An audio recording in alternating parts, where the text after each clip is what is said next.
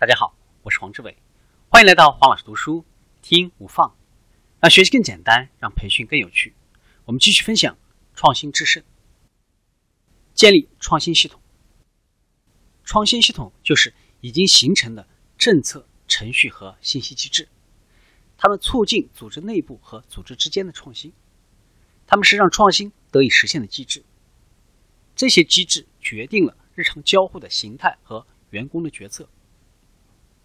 比如说，工作发生的顺序，如何在日常工作中优先处理和评估这些工作，以及组织中的不同部门如何利用组织结构来进行交流。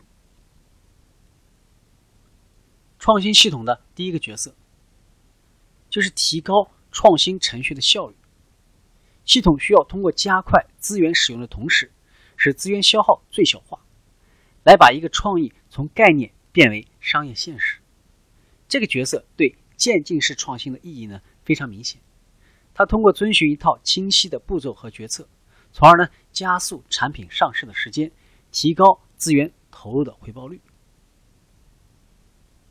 创新系统的第二个角色，在公司内部和其他外部赞助者当中，创造恰当的交流渠道。当创新团队需要来自组织的其他部分的特殊知识的时候，系统。及时的去促进团队对知识的获得。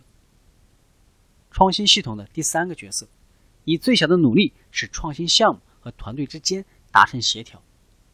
协调系统的一个例子就是，允许一个创新项目中平行的团队之间沟通成本最小，而呢同时工作。创新系统的第四个角色，就是学习。创新系统的第五个角色是。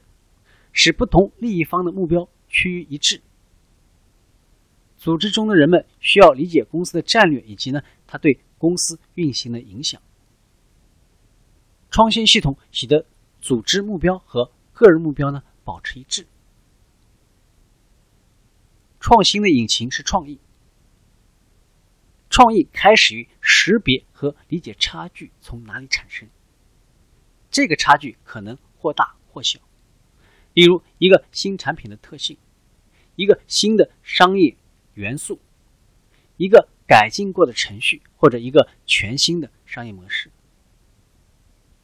结构化的创意管理 （SIM） 是一个常规的构思程序，是很多创意管理程序的原型。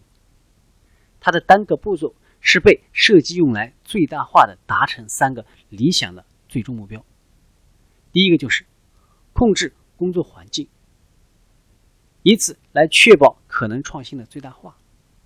第二个，选择最佳的、最严密的筛选机制，以此来确保最高质的产出。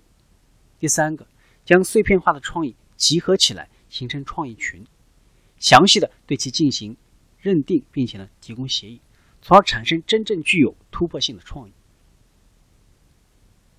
结构化的创意管理程序包括了七个任务。第一个。制定开发标准，就筛选和排名的标准呢达成一致。第二个，准备头脑风暴会议，形成会议简报。第三个，召开头脑风暴会议，记录下两百个创意。第四个，召开会议进行筛选，记录下十到五十个创意群。第五个，研讨会和初次排名，总结出三到七个创意。第六个，进行简单的调查。产生三到七个合格的创意。第七个，给出最终排名，产生出两到三个创意，并且呢，准备进行这个可行性的分析。有了合适的创意之后，就需要进行实验和原型设计。在原型设计的时候，有三个原则：第一个，模块化的思考；第二个，迅速而低成本的试错；第三个，经常试错，以便呢。更快成功。要想使好的创意变成稳健的创新，需要把这些创意从最简单的可能性变为投资者觉得有价值的东西。创意管理程序应当包括一个步骤，就是对创意做出充分而完整的描述，潜在的投资者能够从中看到投资的真正价值和风险。今天的分享就是这样。请关注我们的微信号“黄老师读书”，每周您都将收到我们推送的黄老师读书的文字版本。只需五分钟，学习很简单。我们下期见。